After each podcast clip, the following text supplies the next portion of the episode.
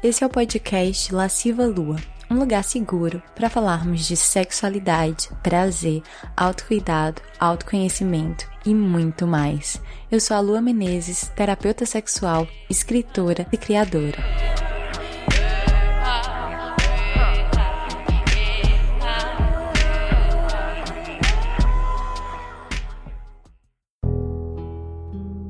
Essa temporada do podcast é patrocinada pelo curso Jardim das Delícias, um curso online para mulheres sobre prazer e sexualidade feminina, para se juntar a essa comunidade de deusas que se empoderam dos seus corpos. Basta acessar o site www.lascivalua.com. No episódio de hoje, eu trago uma conversa maravilhosa que eu tive a honra de ter com a Pri Barbosa, artista visual, deusa, rainha, inspiração, minha crush de amizade. E a gente conversou sobre o mito da beleza a partir do livro homônimo da Naomi Wolf e das nossas próprias experiências. Para quem não tá entendendo como essa temporada do podcast Lasciva Lua tá funcionando, eu tô recuperando algumas lives incríveis que eu fiz com pessoas incríveis também e que com a velocidade das redes acabam ficando para trás e sendo esquecidas. E como conteúdo não é descartável, aprendi isso com a Yasmin, criadora da Flor de Mim, eu achei prudente e útil trazer essas lives e transformar elas em episódios do podcast. Então, espero que você faça um bom proveito. Essa é uma das minhas lives favoritas. Foi uma honra conversar com a Pri e espero que seja seja gostoso para você também.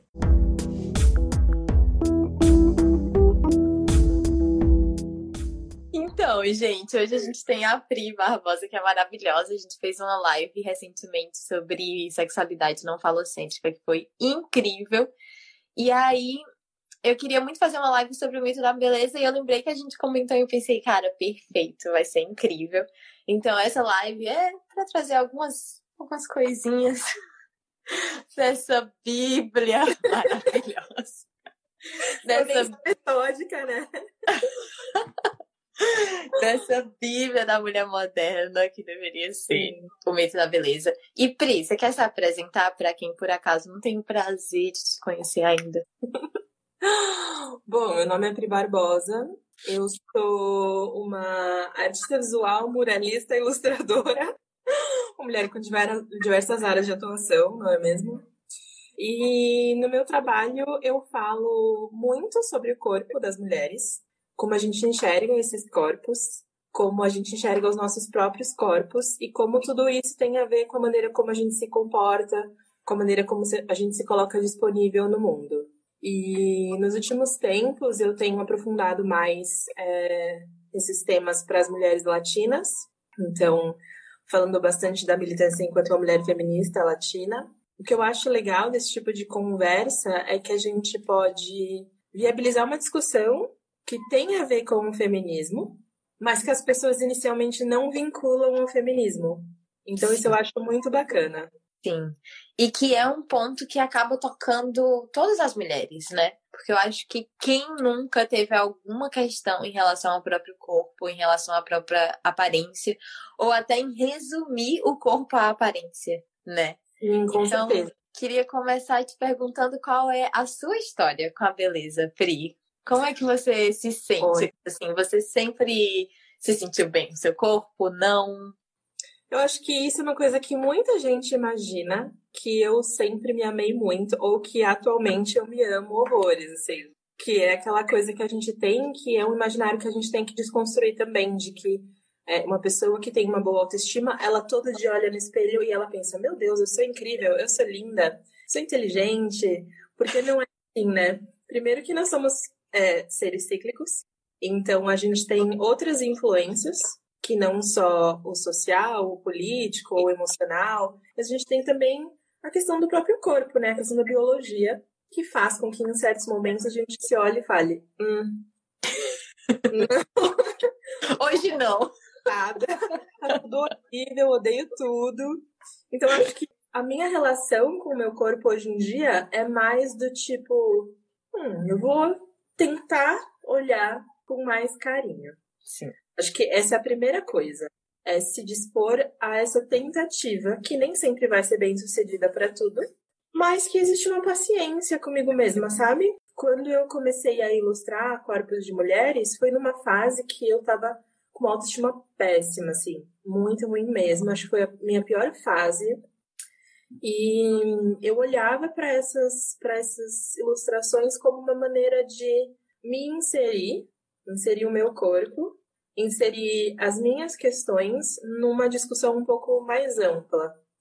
Então, a partir dessa inserção do meu corpo, eu comecei a perceber que as outras mulheres também sentiam essa necessidade, porque é, acho que esse processo de busca por autoestima ele é sempre muito autocentrado. Aí a gente percebe em um dado momento que não, pera lá, não é só comigo. Então, quando se cria essa rede de discussão, de diálogo, eu acho que a gente pode avançar muito mais, né? Então, eu acho que hoje em dia o meu olhar para o meu corpo é muito mais do tipo, bom, você me acompanha, a gente é uma parceria, né? Eu também sou você. Então, como é que eu posso fazer para olhar de uma maneira mais gentil, né? Então, acho que hoje em dia é mais isso, assim, mas tem dias que eu falo, hoje nem vou olhar no espelho, sabe? Para mim, é, é, eu acho que também rola muito essas projeções, né? Até porque eu sou magra, branca e, num certo sentido, muito. tenho corpo padrão. Uhum. Mas, na verdade, a minha relação com o meu corpo foi muito problemática. Muito, muito. E por muito tempo eu não falei porque eu achava que eu não tinha o direito de falar. Porque Sim. quando eu entendi que eu tava magra e que eu era branca e dentro de um padrão, ao mesmo tempo parece que eu perdi a minha voz assim no meio do caminho, sabe? Como se eu não não pudesse falar de tudo que eu tinha sofrido antes. E no meu caso foi muito uma questão de de autoimagem completamente distorcida. Que como eu nasci com os pés tortos, eu sofri muito bullying na escola por causa dos uhum. pés tortos. E os meus pés são muito esquisitos, assim, tem, tem um monte de cicatriz, eu tenho cicatriz na perna, tenho a canela meio atrofiada, assim.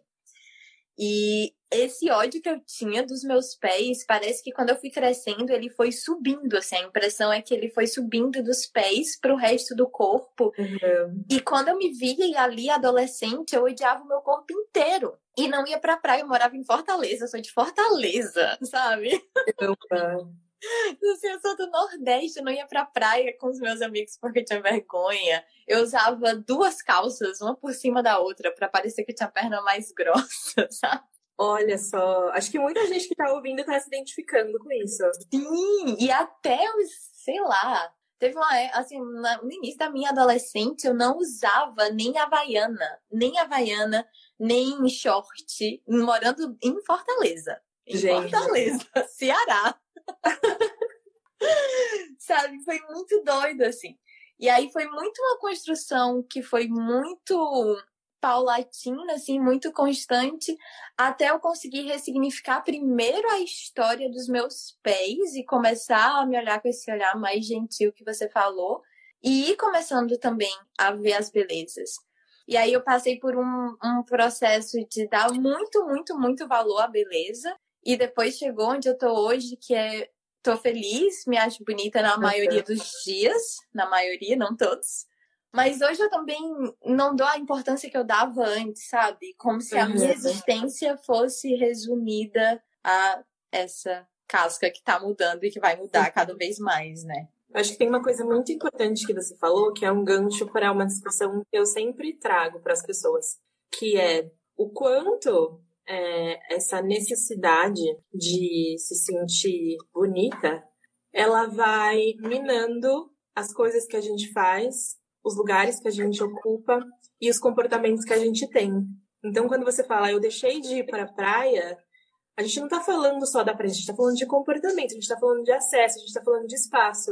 Então, é, sempre que se pensa, ah, mas a discussão sobre beleza é fútil, não tem nada de fútil. Isso é realmente o que um sistema patriarcal e capitalista quer que a gente acredite que essa discussão é fútil, mas ela não é uma discussão fútil. a partir do momento que isso vai ditando o nosso comportamento, é uma discussão extremamente necessária. Não é à toa que é uma discussão que tem é, que, que tem muita encontra muita muita como é que eu posso dizer muito chão dentro de campos como a filosofia, como a sociologia, né? Nas ciências sociais a gente tem bastante discussão sobre isso quando a gente fala, principalmente dos lugares que as mulheres ocupam. Então, a gente pensar, acho que a primeira coisa, assim, a gente pensar que o problema de autoestima, ele não é individual, ele é um problema coletivo. Porque a partir do momento que a gente tem tantas mulheres, e é a grande maioria, é muito raro você encontrar uma mulher com uma boa autoestima. A partir do momento que a gente que acontece isso com tantas mulheres, a gente já começa a identificar que esse problema tem que ser é, sanado de forma coletiva. Ele tem que ser pensado de maneira coletiva. O que, na nossa criação, na nossa socialização, faz com que a gente se odeie. Sim. Essa é uma coisa muito importante, sabe? Porque a gente tá passando isso adiante. Como é que a gente ensina as meninas hoje em dia a não, não carregarem isso? A não Sim. se odiarem, e, e, mais importante, como é que a gente repensa não só como a gente se enxerga, mas como a gente enxerga as outras mulheres também? Sim. Porque uma grande cúmplice de, dessa baixa autoestima é a crítica que a gente tem às outras. Então, quantas vezes a gente, na nossa vida, já virou e falou: ai, mas olha a roupa dela. Nossa, mas não precisava estar assim. Nossa, mas se eu tivesse esse corpo, eu não usaria isso, sabe? E tantos outros comentários que a gente faz. Então, é, como a gente pode se identificar como agente da perpetuação dessa, dessa opressão, né? A gente está levando adiante. Então, acho que um grande passo para melhorar a sua autoestima é começar a modificar a maneira que você olha para as outras também.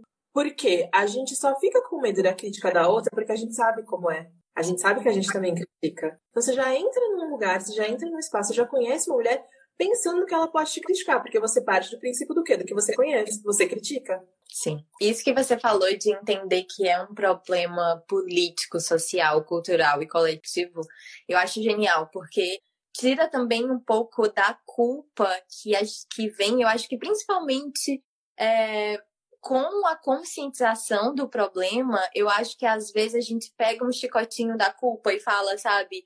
Sim. Ai, eu não me amo, olha como eu sou errada, olha como eu sou fraca, olha como eu tô falhando no quesito autoestima. E entender essa estrutura macro que fez a gente odiar e se distanciar do nosso corpo é essencial, né? Tanto que no Jardim das Delícias, que é o meu curso online, a segunda aula é uma aula de história uma aula de história justamente para a gente entender mais ou menos, claro que é uma aula com recortes, para a gente entender todas essas estruturas de construção de poder patriarcal que foram distanciando a gente do nosso corpo, primeiro colocando essa barreira que eu sou eu sou uma e o meu corpo é quase uma entidade separada de mim, uhum. que eu odeio, que eu julgo e que eu tenho que aperfeiçoar e melhorar.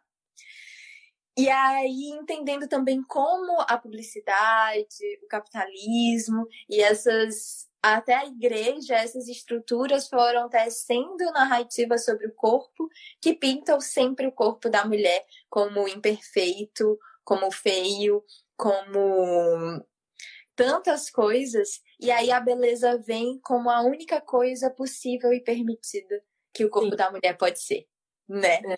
E aí é isso, assim, o seu corpo é que já é todo errado, nos diz o patriarcado, que já é todo errado, todo cagado, né? Feminino, péssimo. Aqui, ó, se você for bonita, a gente vai te tolerar. Exato, exatamente. É porque é, existe realmente isso. A gente é legitimada pela aparência. Então, se você. A gente pensa em mulheres no poder, em mulheres que são. É, que estão à frente de grandes empresas ou sei lá, lideram, né, diversos projetos, a gente espera que elas sejam também bonitas. Elas não podem ser só inteligentes, competentes, respeitosas, elas não podem ser elas têm que ser bonitas. Ou pelo menos elas têm que ser apresentáveis, se elas não forem bonitas por natureza. Elas têm que saber, né, lidar com o que elas têm e se uhum. colocar como apresentável. Então, é, somos legitimadas pela beleza, pela aparência. Eu acho que para começar, na verdade, a gente tem que imaginar aqui que a gente tem um público de mulheres que não necessariamente são feministas ou que nunca pararam para pensar em como um sistema econômico, político, social, que é o capitalismo que a gente vive, dita o nosso comportamento. Então, é, eu acho que a gente pode começar desse princípio, assim. A gente tem, primeiro, uma associação muito grande, de tantos anos que a gente ouve isso, que as mulheres feministas são feias. O que, que se usa para deslegitimizar uma feminista? Que ela é feia, que ela não se depila, que, que ela, ela, é mal comida.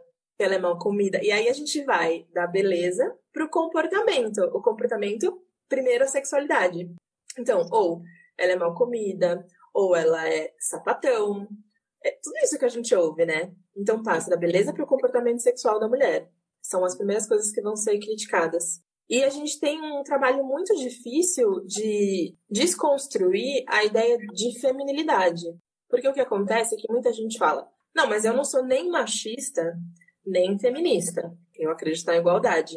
E o feminismo é justamente isso. O feminismo acredita na igualdade. Na igualdade de acessos, na igualdade é, de possibilidades, de capacidades entre homens e mulheres.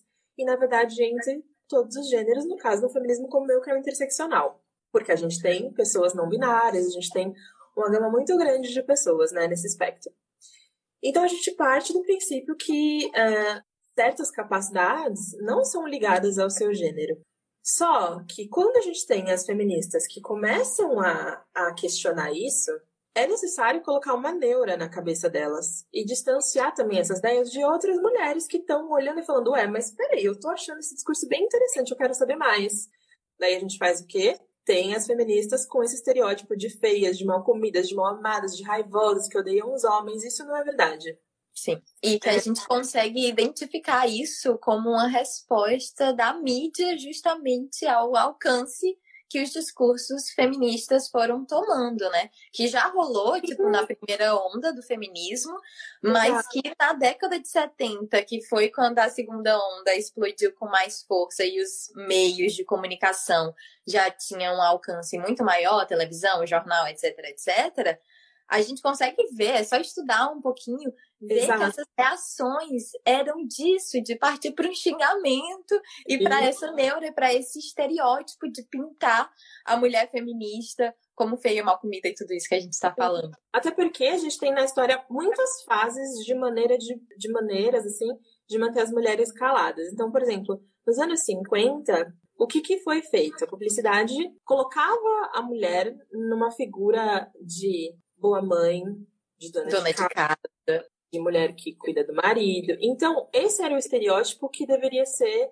é, passado adiante, que deveria ser seguido. Inclusive, uma mulher disponível para o homem. Então, se o homem quisesse transar, ela estaria disponível, porque ela, ela seria uma, uma péssima esposa. Então, aí a gente vê algumas, é, alguns indícios já de como o mercado, de como o lucro das grandes empresas é um grande responsável por pautar esse comportamento e por pautar essas opressões. Então, nessa época, o mercado que mais cresceu foi o eletrodoméstico. Porque a mulher queria ter a enceradeira, ela queria ter o aspirador, ela queria ter a batedeira. Tudo isso virava um grande foco, porque ela se sentia sempre o quê? Insuficiente, insegura. Ela não era a mãe perfeita, ela não era a esposa perfeita. Na década de 70, quando a gente tem essa explosão do pensamento feminista, as mulheres falam: eu não quero nem saber de cozinhar, meu lugar não é na cozinha, eu não quero ter filhos, pílula anticoncepcional, um monte de coisa acontecendo. Então, o que, que acontece? Elas são feias. Sim. Porque é uma outra maneira de você lidar com, com esse comportamento, né? De abafar esse comportamento. Então, Sim. aí a gente tem o crescimento de grandes indústrias que são da plástica, do emagrecimento, a indústria farmacêutica, de cosméticos, consequentemente a publicidade, é, o meio editorial, as grandes mídias, que vão é, passando adiante essa imagem da mulher magra, da mulher sempre disponível sexualmente, porque tem isso, ela tem que ter sempre uma libido lá em cima, ela tem que estar disposta a transar o tempo todo. Pro outro, e, não pra si mesmo. Pro outro, não, é, não pra ela. Não, não é pra ela gozar, não. Tem os gatos se matando aqui, vocês estão ouvindo? Não. Estão, tipo assim, correndo a casa inteira se matando. Fazendo a mamãe passar vergonha na live. então, a gente tem essa outra, outra maneira de manter as mulheres poladas. Então, isso vai mudando ao longo do tempo, né? O que que faz a gente se manter insegura? Porque quando a gente começa a superar uma coisa, vem outra como abafar essa grande onda, essa grande, essa nova percepção das mulheres de que elas estão sendo dominadas. E Sim. a dominação, quando muita gente pensa que a dominação é você pegar, amarrar uma pessoa, sabe, fazer ela de escrava. E a dominação, na verdade, ela é muito sutil. Assim como é muito sutil, são muito sutis as coisas que fazem a gente ficar insegura. É alguém que comenta do seu pé, é alguém que comenta do braço, é alguém que fala, mas por que, que você cortou franja? Eu gostava mais antes, sabe? Olha a sutileza disso. Que faz com que uma pessoa repense as decisões que ela toma por ela mesma. Ela nunca é o bastante, ela nunca vai ser o bastante. Essa grande sutileza, é, ela tem que ser percebida, porque é com essa sutileza também que a gente vai aos poucos se olhando diferente, porque não é de um dia para o outro. Não é um dia que você acorda e fala assim: decidi, vou me amar, escreve um bilhete no espelho e só isso resolve. Ah, se for. É isso. Então tem, tem que ter um trabalho também um tanto quanto sutil e um trabalho sutil com as outras mulheres, de você virar e falar para outra: Nossa, aquele trabalho que você fez eu achei impecável, nossa, de uma inteligência. Nossa, isso que você postou, eu achei brilhante, achei esse pensamento incrível.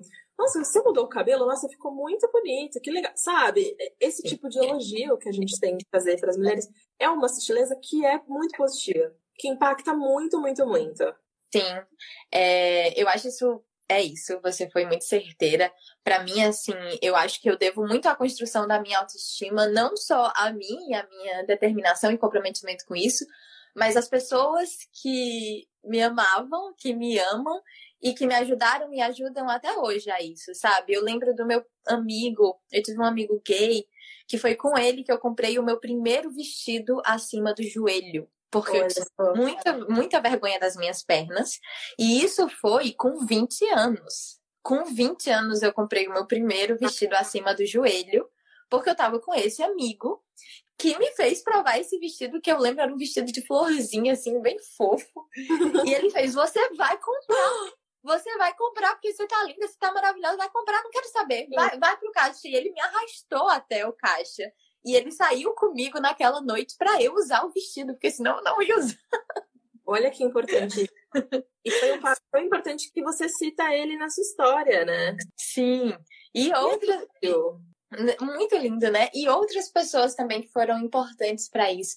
Mas acho que, voltando só um pouquinho, essa coisa do entender como o capitalismo se beneficia dessa roda de, desse ciclo da insegurança, eu acho que é muito foda a gente bater na tecla disso, porque eu também falo muito isso no meu curso, que é quanto mais a gente se sente insuficiente, quanto mais a gente se sente insegura, e essa insegurança que vem muito a partir do corpo, mas que penetra em camadas mais profundas do nosso ser, né? Da gente não se sentir suficiente na vida, da gente não se, não se sentir merecedora de ser amada do jeito que a gente é, que aí eu acho que afeta tudo. E aí a gente tenta a solução que o capitalismo, que o sistema nos oferece, que é então compra isso daqui, compra esse creme, compra essa roupa, faz essa cirurgia plástica e assim você se sentirá completa e assim você será digna de é. ser amada, de ser aceita. É. E aí a gente começa a gastar o nosso tempo, o nosso dinheiro, que numa sociedade capitalista, Sim. dinheiro tem, tem poder, tem algum poder, não é mesmo? A gente começa a gastar nosso tempo, dinheiro e energia nessa corrida louca de ficar bonita. Sim. E aí, quanto que a gente podia fazer com esse tempo, dinheiro e energia, sabe? Quantos cursos, quantas viagens, quantas massagens tântricas. Eu falo isso, eu sempre dou um exemplo de uma vez que eu fiz um peeling, porque eu tinha muito problema de pele e eu fiz um peeling na minha cara, que foi 300 reais.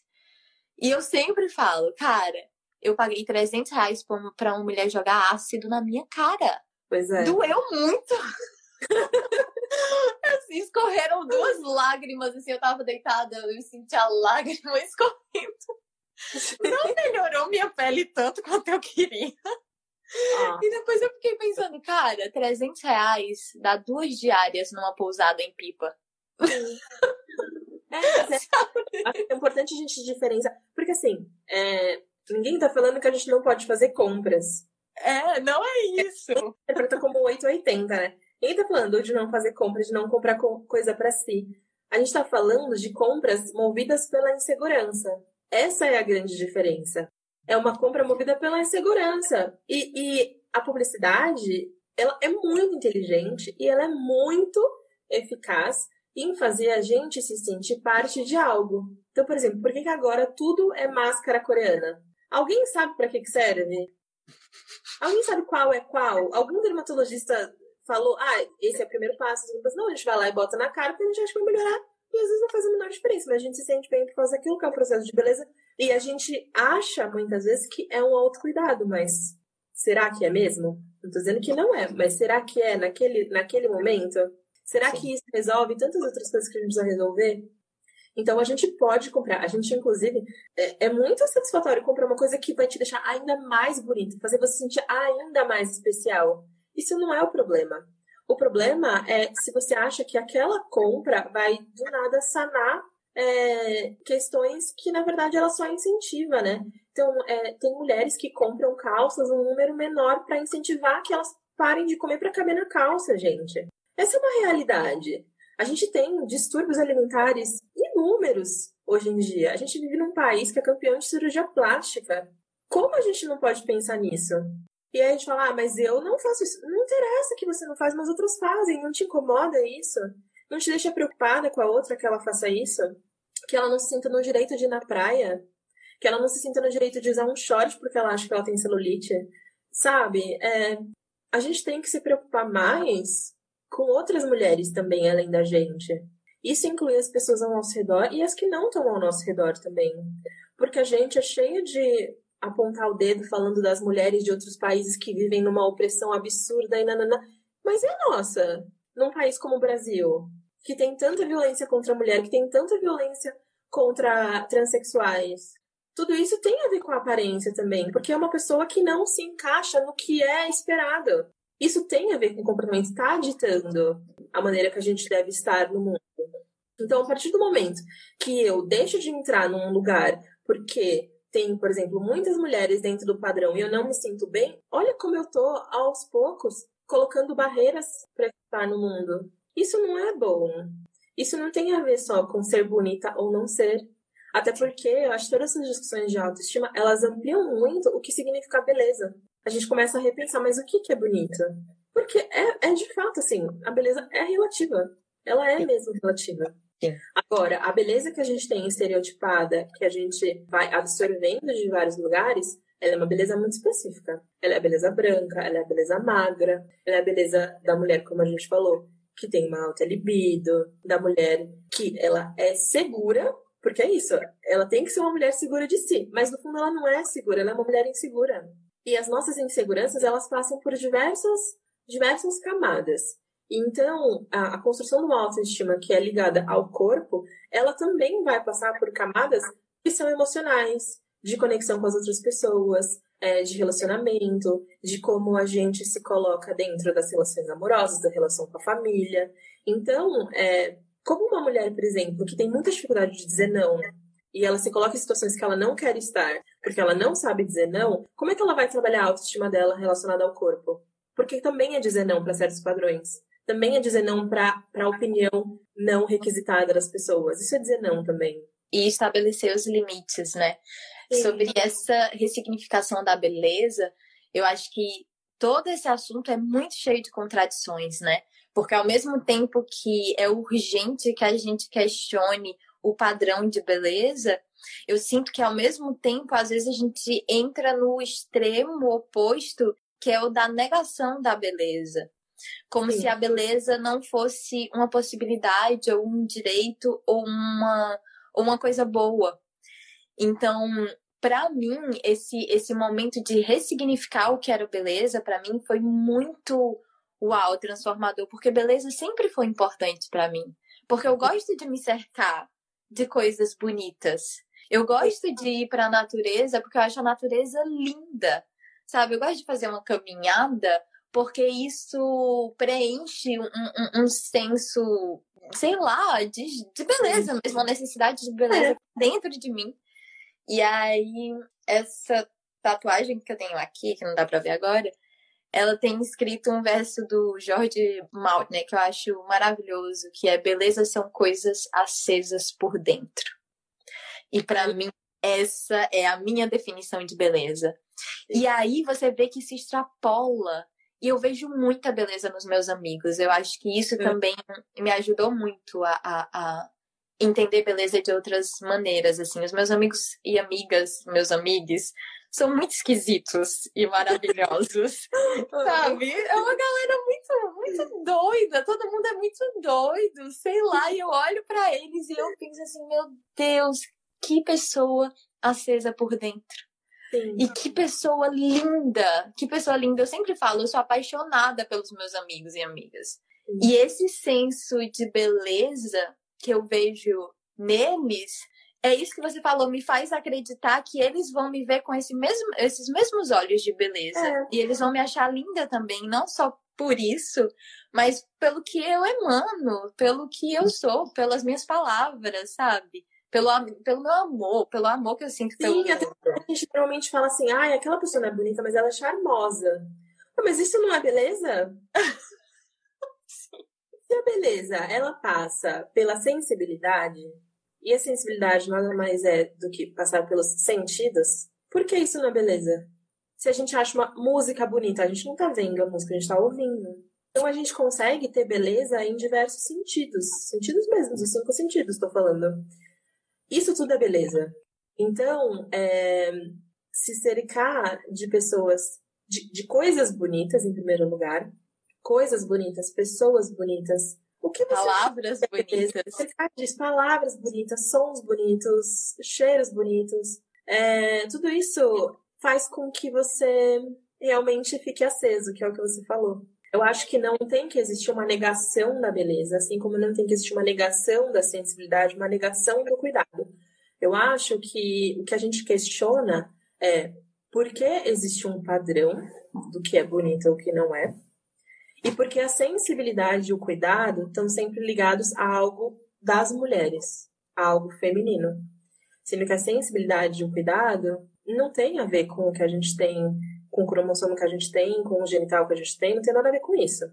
Aos poucos, a gente foi tendo uma cultura que divide o que é masculino do que é feminino. Então, quando a gente vê um homem cuidadoso, um homem sensível, a gente estranha. Assim como quando a gente vê uma mulher que não é sensível o bastante para o padrão que foi imposto, a gente fala, nossa, mas espera aí. A sensibilidade, ela também tem maneiras diferentes de se manifestar. A beleza também tem maneiras diferentes. E o cuidado também tem maneiras diferentes. Então, quando a gente está falando de mudar essa perspectiva que a gente tem falando da gente, a gente está falando também de cuidado. A gente está falando também de sensibilidade.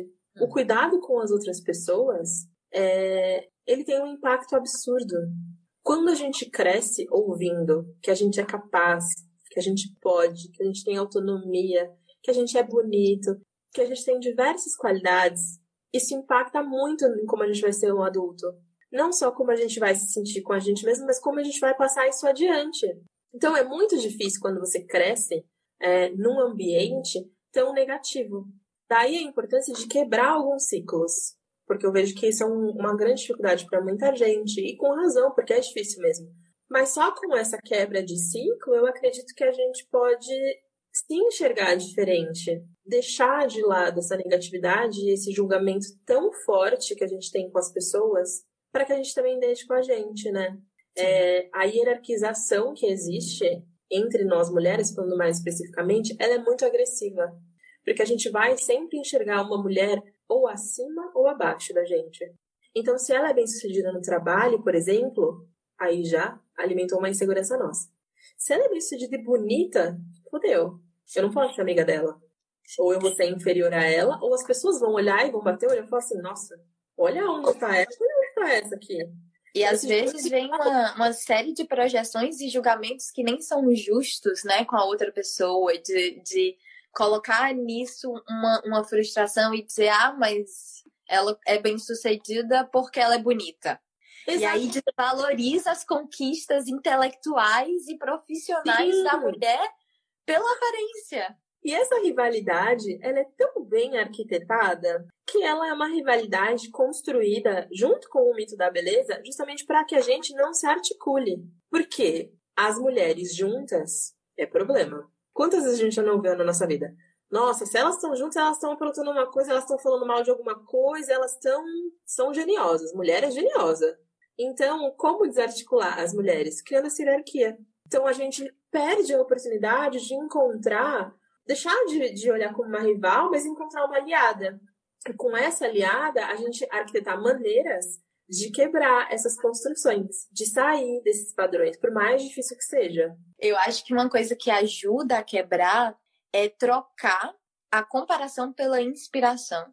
E eu sei que no começo é um, um processo que demanda um esforço, porque o que a gente aprendeu é a se comparar. Mas eu não acho, não acredito que a comparação é uma coisa inata a gente aprendeu, né? Isso que o mito da beleza fala. A gente foi exposta a imagens do padrão de beleza, do que seria a mulher ideal, a vida toda.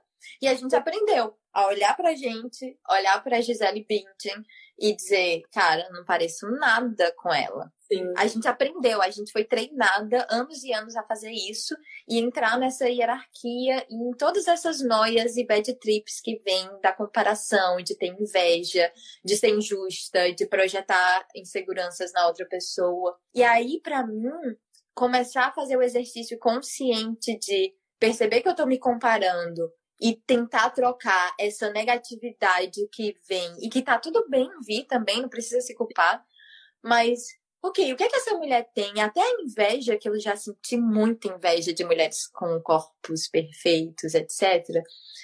Mas depois eu comecei a. E, e vidas perfeitas, até a inveja eu via. O que é que eu tô sentindo inveja? O que é que ela tem que, na verdade, eu admiro? Porque a inveja é uma admiração distorcida. Total. Então, o que ela tem que eu tô querendo? E aí, cada vez mais as coisas de corpo não fazem mais sentido. Tipo, já quis fazer uma plástica no meu nariz, porque o meu nariz é de batata. Não quero mais fazer, tá? Tipo, eu tô de boa. tô de boa com o meu nariz agora. Mas se eu vejo uma mulher bem sucedida profissionalmente, por exemplo, que é uma coisa que eu tenho ambição nesse momento da minha vida, que eu quero, que eu desejo para mim, eu vejo, tá, o que, é, o que ela tem de bem-sucedido que eu admiro? E aí eu me inspiro nessa mulher ao invés de me comparar. Sim. E isso mudou a minha vida. Porque eu também entendo que eu posso ser uma mulher que inspira outras mulheres. Não porque eu sou, nossa, a melhor zona, longe disso. Tipo, só porque eu sou humana. E humanos são legais. Acho um ponto muito importante, Lu, que você falou. É, teve uma menina até que tinha falado aqui, acho que mais no começo da live, eu não li inteiro o comentário, mas ela falava que elogiou a amiga e a amiga acho que não soube como responder esse elogio. Primeiro, a gente tem que aprender a receber elogio. Simplesmente aceitar o elogio. É, Cara, minha mãe me ensinou isso, sabia? Minha mãe, uma vez, muito importante. me falou assim: quando uma pessoa te elogia, você recebe e você diz obrigada. Sim. Você não refuta, você não diz, ai, que é isso? Você não diz, é 20 reais essa blusinha. Tipo, não. Você recebe e diz obrigada. Isso é um processo muito difícil. Mas é isso, aceitar elogio, reconhecer a sua relevância. Isso também é muito difícil. Reconhecer relevância é completamente diferente de se achar melhor que os outros. Na verdade, é também entender que muitas pessoas, que todas as pessoas, na verdade, têm relevância para alguém. Todas elas influenciam alguém. Então, por exemplo, quando fala esse negócio de seguidor do Instagram, ah, eu não sou ninguém para postar essa indicação aqui no Story, mas eu vou colocar. Lógico que você é alguém. As pessoas te seguem. Por que você não poderia postar o restaurante que você foi? Você não precisa ter um K do lado de um número para você ser relevante. Então, quando, quando a gente parar de agir assim com a gente mesma, a gente também vai parar de endeusar essas outras mulheres e não sentir inveja, sabe? Também tem outra coisa que é, às vezes eu vejo uma mulher que ela tem uma característica que eu admiro muito, muito. Mas eu sei que eu não sou assim. Eu sei que eu não sou assim. E por tá exemplo, tudo bem também. É, e tá tudo bem. Eu não sou uma pessoa, por exemplo, com os meus amigos, de ficar abraçando, de ficar beijando. Eu não sou assim. Eu acho lindo quem é, quem senta e fica abraçado com amigo. Mas eu não sou assim. E tudo bem não ser assim. Eu me sinto confortável bastante para falar: olha, não me faz falta. Tipo, eu não sou contra abraçar e beijar, mas eu não sou super assim juntinha. Essa é uma característica minha. Sabe, coisas assim. É lindo, é lindo em você. Mas não necessariamente eu quero para mim. Porque eu entendo quem eu sou. Inclusive, tem o processo de amadurecimento que é não precisar mais se deslocar de quem você é para agradar alguém. Então, por exemplo, eu tenho uma, uma coisa que é assim: eu odeio viajar sem saber onde eu vou ficar, sem ter controle de nada. Tipo assim, Eu não vou fazer isso. Eu não vou sair e vou dormir na casa da pessoa. Não, eu vou voltar pra minha casa. Tipo, eu não, eu não quero. Eu, eu, eu sou adulta o bastante hoje em dia, independente o bastante para falar, não, eu não quero. E se um dia eu quiser, eu vou fazer. Mas, sabe, sem me preocupar com alguém ficar falando, ai, mas como você é fre... O que, que você tem a ver com isso? Você quer um boleto? É bem isso, assim, você quer um boleto meu? Porque assim, eu não me tornei uma mulher independente para ficar ouvindo esse tipo de coisa que não tem nada a ver, sabe? É uma, não, não faz diferença para ninguém. Então tem isso, sabe? Aceitar características nossas também. E explorar essas características de maneira a melhorar, claro, essas características, mas também às vezes falar, bom, é assim, eu, feliz, eu sou feliz assim. E entender que há beleza em tantas maneiras de ser quanto existem maneiras de ser, né? E eu acho que, que isso que você falou é muito genial também, porque tem uma, uma, uma parte do, do, desse empoderamento que eu acho que sempre, sempre, sempre passa pelo autoconhecimento. Tem uma coisa que o Leandro Carnal fala que eu acho genial, que ele fala assim: quem se conhece não se ofende. Porque a Sim. pessoa, se a pessoa te diz, ah, sua puta, que eu escuto isso o tempo inteiro, né? Sua puta, eu olho para mim, eu falo, eu sou uma puta, eu troco sexo por dinheiro? Não, não sou. Então, tipo, querido, você tá enganado. Sim. Mas se eu não tenho certeza, se eu penso, ai, por que eu falo de sexo na internet? Isso significa que eu sou uma puta? Ai, meu Deus, acho que sim. Meu Deus, tô muito tô triste. Será que todo mundo pensa que eu sou uma puta? Então, essa certeza de quem a gente é, ou essa firmeza, sabe, nos nossos valores, nas nossas qualidades, eu acho que ajuda muito nessas, nos não aceitar. Outro dia eu recebi uma mensagem na, naquela caixinha de perguntas do Instagram de uma, de uma musa falando assim: ai, não consigo superar porque um homem falou mal do meu corpo e de como eu era na cama. O que fazer? E o que eu falei para ela foi, cara, você percebe que ao acreditar nisso que ele tá te dizendo, você tá dando o seu poder para ele. Você tá deixando o que ele pensa de você determinar a sua vida. E eu acho que às vezes a gente, como a gente tem, a maioria de nós, dificuldade de dizer não, eu acho que às vezes a gente precisa ir além do não, que é pro foda-se.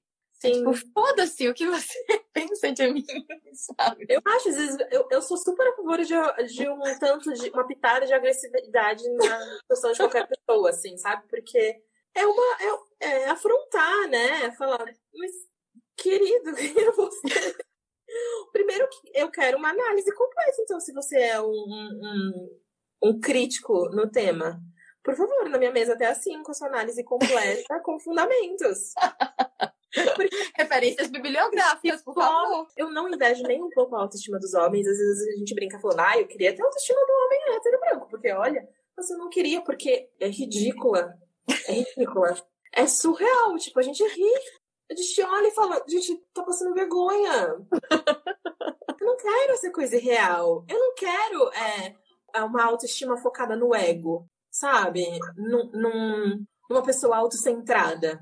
Ao contrário, eu quero uma autoestima coletiva, uma autoestima que foque em outras pessoas também, uma autoestima que seja construída coletivamente, uma autoestima que seja política, que seja social, que tenha uma luta. Porque a gente ouve tanta palavra empoderamento e a gente esvazia completamente essa palavra. A gente tira toda a noção de que o empoderamento é coletivo. Às vezes eu recebo uma mensagem assim no inbox falando: ah, essa ilustração que você fez me empoderou muito. Eu entendo que a pessoa está falando com a melhor é, intenção do mundo, mas eu não empodero ninguém. Ninguém tem o poder. Ninguém tem esse poder. Poder não é passado adiante, poder não é dado assim, de presente. Poder não vem como ilustração. Poder vem com essa, com essa construção diária, e não só construção, mas manutenção de tudo isso. Porque não é construir e largar a mão. Não, você, você tem que regar todo dia isso. Regar você e regar as outras. Porque senão vai à falência, assim, não existe, né? Eu sempre falo isso para as minhas alunas, assim, porque eu recebo feedbacks muito lindos, assim, muito lindos. Eu tenho cada vez mais certeza, assim, do meu trabalho como um trabalho transformador. E elas falam muito isso, né? Lua, esse curso tá mudando a minha vida, você tá mudando a minha vida. Eu falo, eu não tô mudando a vida de ninguém. Sim. Você tá mudando a sua vida. Eu fico feliz de poder contribuir, eu fico feliz de ser um canal, eu fico feliz de poder apontar um caminho, Mas quem tá seguindo esse caminho é você. Sim. Então toma que esse mérito é teu. É. Sabe? E isso é Porque é muito foda. Mulheres não pegam o mérito das coisas, porque elas não entendem isso como mérito. Não é, não é por mal, assim, não é renunciando, é de fato não entender que o mérito é delas. Porque a gente pode ser um canal para algo, como você falou. A gente pode fornecer certas ferramentas. Mas todo mundo fornece ferramentas, tem essa capacidade de fornecer ferramentas o tempo todo. Essa é a questão. Todo mundo tem a capacidade de ser ativo nessa mudança. Como a gente faz para ser ativo nessa mudança? Só através da mudança do olhar, só através da mudança das relações. Então, é, não tem como a gente pensar em melhorar a nossa autoestima só pensando na gente. Acho que esse é um erro primário, assim, para mim. E é um erro é, completamente justificável, porque é assim que a gente aprende, que a, a nossa autoestima é baseada na nossa aparência e que a nossa aparência só tem a ver com a gente mesma. E não. Então, para mim, essa é a grande chavinha que tem que mudar. Sim. De como a gente olha para as outras pessoas, como a gente constrói a apreciação por outras pessoas.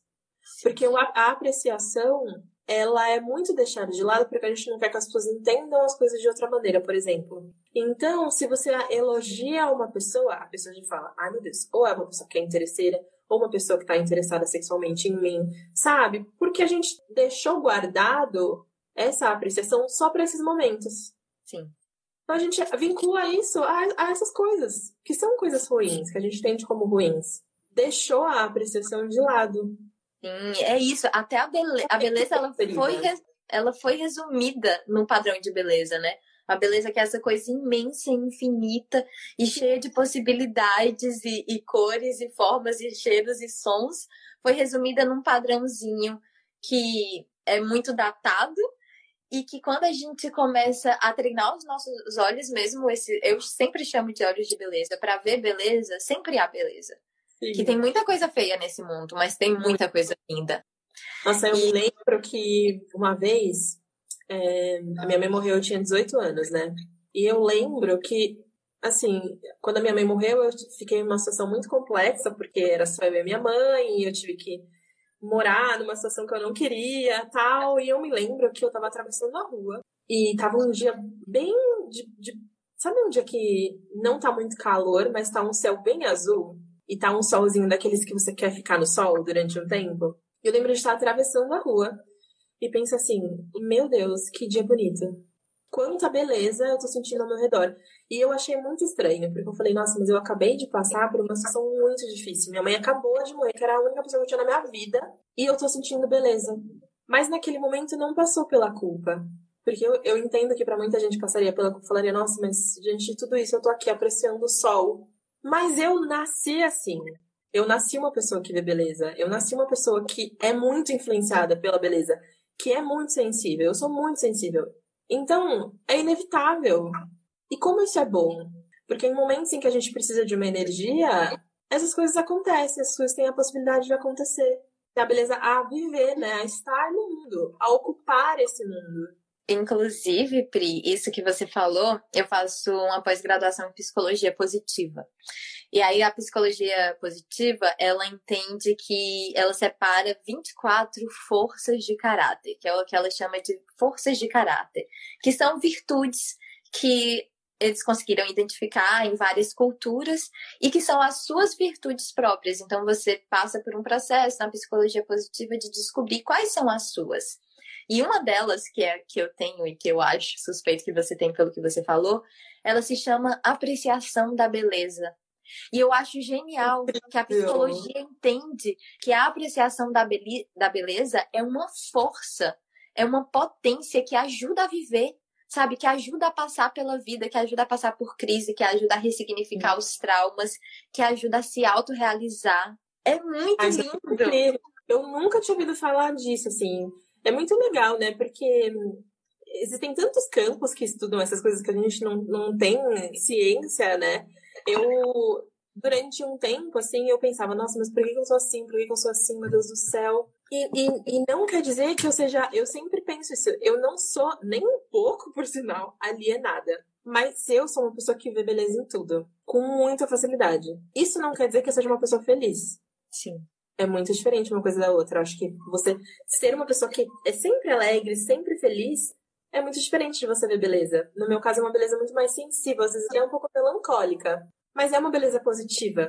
Então, é, a gente conseguir acolher essas características também tem a ver com se aceitar, com a autoaceitação, né? Sim. Sim, é muito isso. Eu vi uma deusa perguntando se não são todas as pessoas que têm essa capacidade de apreciação da beleza. Claro que sim. Mas é, essas forças de caráter da psicologia positiva são características meio que você já tem e já utiliza na sua vida, só para explicar. Ah, eu acho lindo, acho lindo tudo isso. E eu tô impactada. Eu também. É, é, é, muito interessante, né? Saber essas coisas. Quando a gente tem diálogos que a gente pode conversar naturalmente sobre quem a gente é, a gente dá espaço para descobrir outras partes de, da gente mesma, né? E sabe que por um tempo eu, eu, eu me sinto muito assim como você. Eu sempre vi muita beleza. Só que eu acho que eu tendo a ser uma pessoa mais alegrinha, assim. Eu acho uhum. que eu sou Sim. Eu acho você, pelo que eu vejo, assim, eu acho você mais alegre do que eu. Eu sou muito alegrinha, eu sou, assim, muito otimista, muito, muito, muito, muito. E eu percebi que teve um tempo, assim, que eu fui, que agora, assim, recentemente, eu fui ficando com medo de mostrar isso de mim. Porque eu não quero ser taxada como louca, né? Aquele velho medo das mulheres. Eu não quero ser taxada como louca. Tipo, eu sei que existe muita coisa feia no mundo. Eu sei que existe injustiça. Eu, eu trabalho com mulheres. Eu escuto Sim. história de abuso todos os dias. Tem ah. história de abuso na minha vida. Sabe, a minha família tem todos os traumas que as famílias têm: alcoolismo, suicídio, tudo. Sabe, eu não, eu não, não vivo numa bolha. Já ouvi isso, ai, você vive numa bolha. Cara, é tão, é tão cruel você me falar isso. Sim. Sabe, assim, não faz um trabalho muito ativo com outras pessoas, né? Você não, você não faria se você vivesse numa bolha. Sim. E aí eu comecei a reprimir é, por um tempo, assim, ou, ou, ter medo de, de mostrar as belezas que eu vejo, sabe? E aí tô nesse processo ainda que tá acontecendo de pera, mas isso é bonito, sabe? Se, se as notícias estão é. falando tudo que tá de ruim, eu vou ser um canal para falar as coisas boas, Sim. É isso, é isso que eu quero, é isso que me faz feliz, que tá mais alinhado comigo. E que as notícias são importantes também, não é isso. Não é que não seja. Uma coisa não invalida a outra. É isso, pra a gente é muito ou, né? É, eu, eu sou a pessoa que, assim, dá quatro e meia aqui na minha casa eu já fico empolgada porque bate uma luz muito linda. Muito linda. E, e, e todo dia parece que eu vejo pela primeira vez. É muito doido dizer isso, mas assim, todo dia parece que eu vejo pela primeira vez. Não é à toa que no meu Instagram, nos stories, tem sempre os stories que parece que é tudo da mesma, do mesmo dia, mas não é. É tipo, todo dia é. tirando foto da mesma coisa. Todo dia. Tipo, eu e as minhas fotos da varanda. Gato. E eu olho meu gato pra mim e falo, ai meu Deus, mas olha isso, pelo amor de Deus. E não é só, ah, que fofinho, pronto. É tipo assim. então eu vou apreciando as coisas o tempo todo, sabe? Isso é Sim. é interessante porque elas não, não esgotam, né? E acho que é isso que tem com o corpo das mulheres para mim. Não esgota. Não, não tem como esgotar. Porque são tantas, né? Sim. Sim. Ai, que lindeza. E eu acho que o prazer pode nos ajudar muito, sabe? Eu acho que a gente que foi tão ensinada a entender a beleza como o nosso único valor. E eu acho que quando a gente sente prazer, sabe? Prazer sexual, prazer dos sentidos, prazer de comer uma coisa gostosa, prazer Sim. de ver seu gato e ficar, ai meu Deus, coisa linda. Quando a gente sente prazer e a sensação boa que vem do prazer, sabe? Esses hormônios do bem, cara, para mim isso é a beleza, sabe? Isso é sentir beleza. E, ai meu Deus, já passou uma hora, já vai acabar. Caramba, é verdade.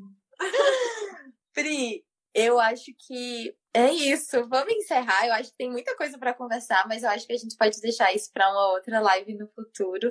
Quero te agradecer. Pode fazer, ficou aqui disponível, com certeza. Ah, eu quero te agradecer muito, sério. Você para mim é uma inspiração, assim. Você é uma das mulheres que, que me inspira, que eu vejo muita beleza em você, no seu trabalho, nas suas palavras, na sua luta política de verdade, assim. Gratidão pela sua existência. Que me traz muita energia positiva também, te acompanhar e penso várias coisas, como eu já falei pra você na outra live.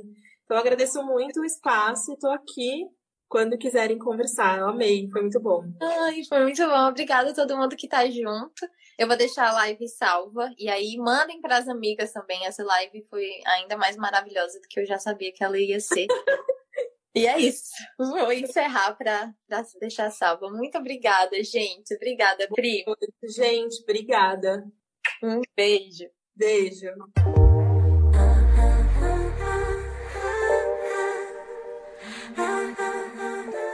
Bom, depois dessa conversa toda, é claro que a sugestão lasciva de hoje é o livro O Mito da Beleza, da Naomi Wolf. É uma leitura muito potente, muito necessária, muito emancipatória. Ele foi escrito na década de 90, num contexto norte-americano, mas as ideias principais do livro eu acho que são muito fáceis da gente compreender e traduzir para a nossa própria realidade. Eu não sei em que momento você está escutando esse podcast, mas nesse instante em que estou gravando essas palavras, em março de 2021, muito recentemente a Naomi Wolf se envolveu em algumas polêmicas na internet, fazendo declarações anti-vacina, contra as medidas de isolamento da pandemia e até compactuando com algumas teorias da conspiração. E aí a internet ficou alvoroçada, muita gente decepcionada com esses novos posicionamentos da autora. Eu, inclusive, num primeiro instante, eu não quis nem acreditar, achei que tinham hackeado a conta dela, mas de fato, esses são os novos pontos de vista dela pontos de vista dos quais eu não concordo. Eu reforço que a gente tem que se vacinar sim, temos que acreditar na ciência, nos profissionais de saúde. E estou vivendo a realidade de um país que adotou as medidas de isolamento bem direitinho desde o começo. Eu moro na Nova Zelândia já há um bom tempo. E aqui, desde o início, foi estabelecido um lockdown bem severo. E a gente conseguiu, o país conseguiu controlar o avanço do coronavírus aqui. Então eu tô vivendo essa realidade, não me disseram, eu não li, eu tô vivendo a realidade de um país que adotou essas medidas e é onde essas medidas elas foram efetivas. A gente está vivendo uma vida quase, quase normal aqui dentro da Nova Zelândia. De vez em quando aparece um caso ou outro, mas logo o governo já isola de novo, já consegue controlar. As fronteiras ainda estão fechadas, mas enfim, eu tô vivendo na pele isso. E eu fiquei muito decepcionada, sim, quando eu vi essas visões negacionistas, conspiratórias da Naomi Wolf, mas eu acho que isso não desqualifica as visões que ela tem hoje, não desqualifica essas ideias potentes que ela pariu no mundo anos atrás. Eu acho que as ideias contempladas pelo mito da beleza, muitas delas ainda são muito recentes, muito potentes e muito libertadoras para a gente. Então, eu acho que sim, ainda é uma leitura que vale a pena e que eu ainda indico. E só trazendo mais uma reflexão para isso, a Carla Lemos ela postou uma coluna na Universa falando sobre isso e sobre como a internet de repente estava querendo cancelar toda a obra da Naomi, muita gente, não todo mundo, claro, mas muita gente já querendo cancelar toda a obra da Naomi. E a Carla Lemos fez uma reflexão genial. O quanto a gente idealiza as pessoas, a Naomi era vista como um ícone feminista por muita gente, o quanto a gente espera que essas pessoas sejam perfeitas, o quanto a gente não consegue lidar com as contradições das pessoas que a gente admira. Então fica aí essa reflexão e continue indicando o mito da beleza, porque é uma leitura muito, muito boa. E aí eu quero incrementar a sugestão lasciva de hoje, trazendo mais um livro para indicar. Fiquei pensando e acho que eu tô tentando ser muito precisa nas indicações da sugestão lasciva, tentando sempre trazer um tema que dialogue muito diretamente com o tema do podcast. Mas tem tanta coisa, tanto livro que eu tô lendo e fico querendo recomendar E aí, pensando em mito da beleza, eu lembrei de um livro que eu li recentemente também, que é A Vida Mentirosa dos Adultos, da Helena Ferrante, que começa o livro com a protagonista falando que tudo começa quando o pai dela diz que ela estava ficando feia. E é um livro. Ai, meu Deus, que livro foda, que escrita. É um soco no estômago, é um livro que te dá um embrulho, que, que mexe com você. Eu super indico e essa é a minha sugestão literária do dia.